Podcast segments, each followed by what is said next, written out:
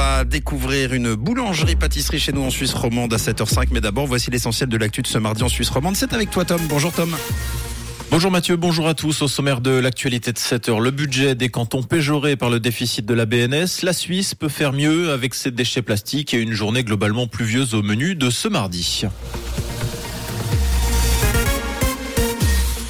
Le déficit de la Banque nationale suisse plombe aussi les finances prévisionnelles des cantons. Hier, selon des chiffres encore provisoires, la BNS a annoncé que l'exercice 2022 devrait se solder avec une perte estimée à 132 milliards de francs.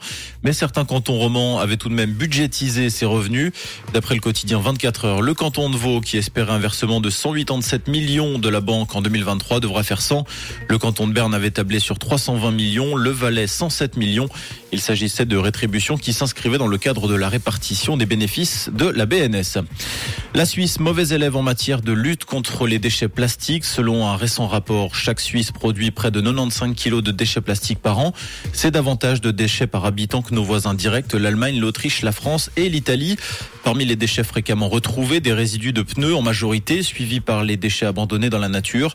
Selon l'un des auteurs de l'étude, la Suisse est un pays qui consomme beaucoup. Il est donc normal que la consommation de plastique soit élevée. Ce sujet fera d'ailleurs l'objet du clairnet précis de 7h20. Justice, le sort de l'auteur du coup de couteau mortel asséné à un Portugais en septembre 2020 dans un kebab à Morges sera connu cet après-midi. Le procureur fédéral avait requis une peine de 18 ans contre ce double national turco-suisse, considéré comme moyennement responsable par les experts psychiatres. Un an avant les faits, l'homme avait par ailleurs tenté d'incendier une station-service à Prilly. La Suisse connaît son premier succès au Conseil de sécurité de l'ONU en qualité de responsable du dossier sur l'aide humanitaire transfrontalière en Syrie. Le projet de résolution proposé par la délégation helvétique a été approuvé à l'unanimité pour une extension de six mois jusqu'au 10 juillet. Concrètement, une assistance pourra continuer d'être acheminée dans le nord-ouest de la Syrie.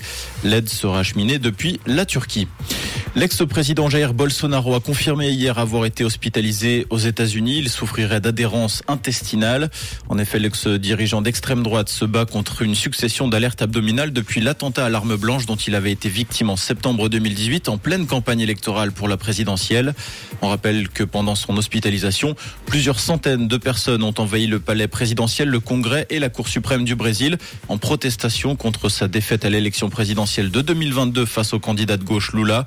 D'après les autorités, ses principaux lieux de pouvoir sont désormais sous contrôle. Il était connu comme le fondateur du Montreux Jazz Festival, celui qui, avec Freddie Mercury, avait contribué à placer Montreux sur une carte du monde.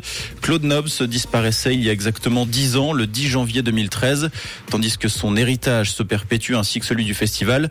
Le MJF commémorera aujourd'hui la date de sa disparition par un hommage sur ses réseaux sociaux et sur son site internet.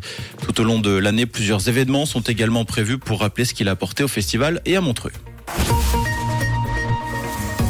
Et le ciel sera nuageux et pluvieux ce matin, malgré quelques très légers rayons de soleil à prévoir. Alors pour vos températures, elles sont en baisse. On compte moins de degrés à la vallée de Joux et 2 degrés à Romanel-sur-Lausanne et à Prier actuellement, avec un vent relativement frais annoncé sur la région.